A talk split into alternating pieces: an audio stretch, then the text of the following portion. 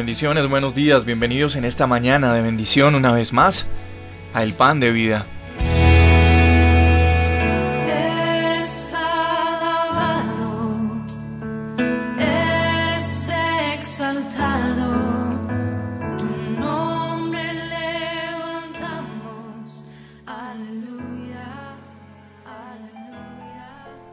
Bendiciones, muy buenos días a todos ustedes. Gracias al Señor por la oportunidad que seguimos teniendo siempre de compartir el pan de vida.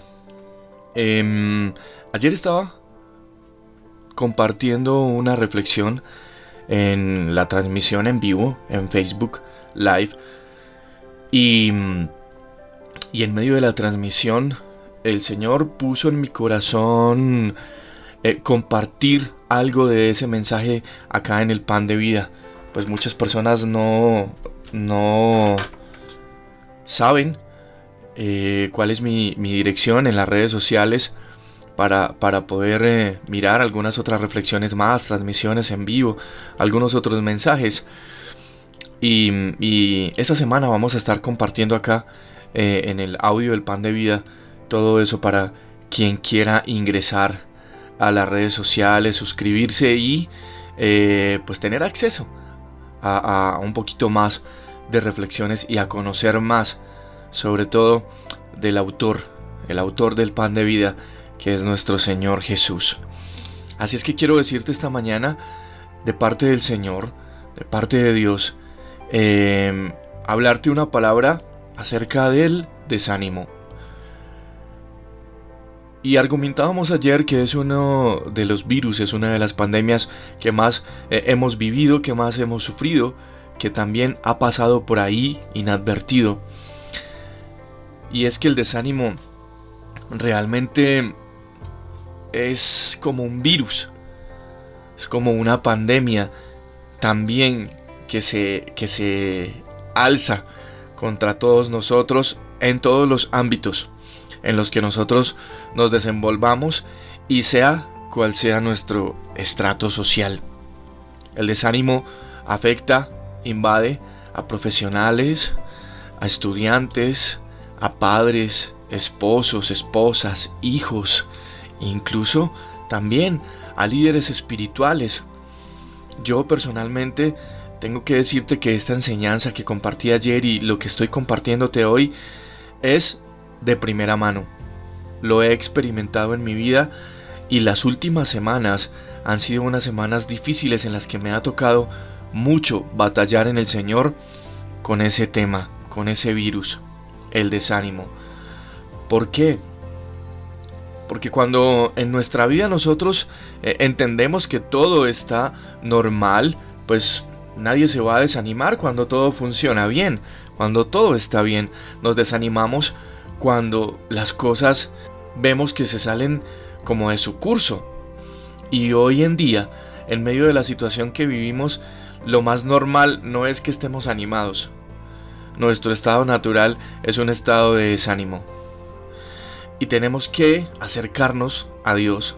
Tenemos que poner nuestra mirada en Jesús para que nosotros podamos llamar el ánimo otra vez a nuestra vida Dios nos hizo con características especiales. Y una de esas características es eso, somos seres animados, es decir, tenemos movimiento, tenemos la capacidad de realizar funciones y tareas específicas.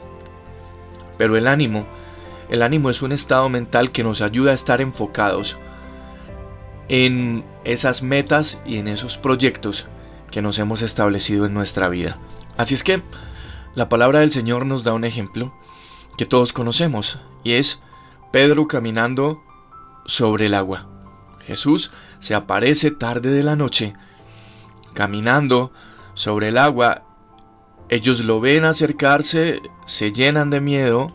Jesús les dice tres palabras que son las que hoy te voy a compartir. No teman. Yo soy. Tengan ánimo. Y entonces cuando ellos escuchan eso, Pedro inmediatamente abre su boca, dice, Señor, si tú eres, permite que yo vaya. Y Jesús le dice, ven. Pedro se baja de la barca. Escúchame, con atención, con los ojos puestos en Jesús, mirando al Maestro. Ya lo reconoció y está mirándolo caminando hacia él. Pero dice la palabra del Señor que Pedro comenzó a mirar el viento cómo se alzaba, cómo rugía, cómo, cómo las aguas se revolvían. Y cuando Pedro quitó los ojos de Jesús, entonces comenzó a hundirse. Si en medio de, de, tu caminar, en medio de nuestra travesía por la vida, quitamos los ojos de Jesús, créeme, no nos va a pasar nada bueno. Nos vamos a comenzar a hundir en el mar de la confusión, en el mar de la preocupación, en el mar del dolor, en el mar del desánimo. Pedro, viendo que se estaba hundiendo en todo eso, alzó su mirada, volvió a poner los ojos en Jesús, extendió su mano y abrió su boca para clamar, Señor, sálvame que perezco. Y lo más seguro es que nosotros estemos en esa situación. Y sabes, Dios no va a dejar que te ahogues, pero también está esperando que tú clames, que tú expreses lo que vives, lo que sientes, lo que necesitas. Él es un Padre bueno y Él sabe cuáles son nuestras necesidades, pero mira, la palabra del Señor dice, el que pide, recibe. El que busca, halla, y el que llama, se le abrirá. En medio de la situación difícil que nosotros tenemos, sabemos que Él es nuestra seguridad, Él es nuestro refugio. Recuerda, Él les dijo, yo soy.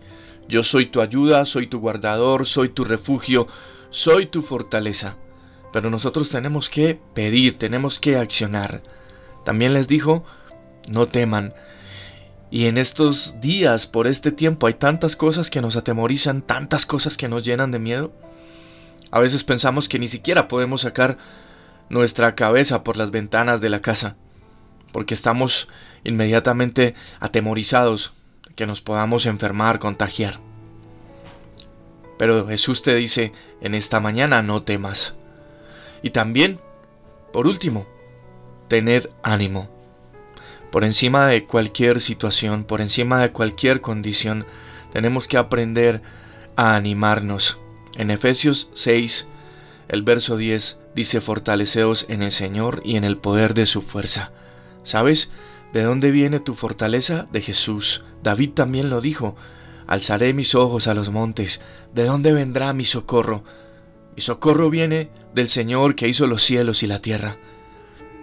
Tenemos tantas palabras en la Biblia, en el pan de vida, que nos sirven para ir, refugiarnos en esa palabra, abrazar esos textos, esas letras y decir, Señor, yo sé que tú estás conmigo y tal vez esta mañana, este día, esta semana me he sentido desanimado. Ya parece que no tengo fuerzas, pero tu palabra dice que tú multiplicas las fuerzas al que no tiene ninguna. Así es que yo necesito tu intervención divina en mi vida para cobrar ánimo, para levantarme y para dejar de mirar esas situaciones que me asustan, que me atemorizan, que me preocupan. Solamente necesito levantarme para seguir teniendo mis ojos puestos en ti y enfocarme solo en ti. Tú tienes el control de todo, y si yo no puedo hacer nada contra esas cosas, pues no me voy a preocupar por eso. Sé que la ayuda viene de ti, sé que la provisión viene de ti. Créeme que Jesús va a escuchar tu clamor como escuchó el de Pedro. Va a extender su mano, te va a tomar de la tuya y te vas a poder levantar.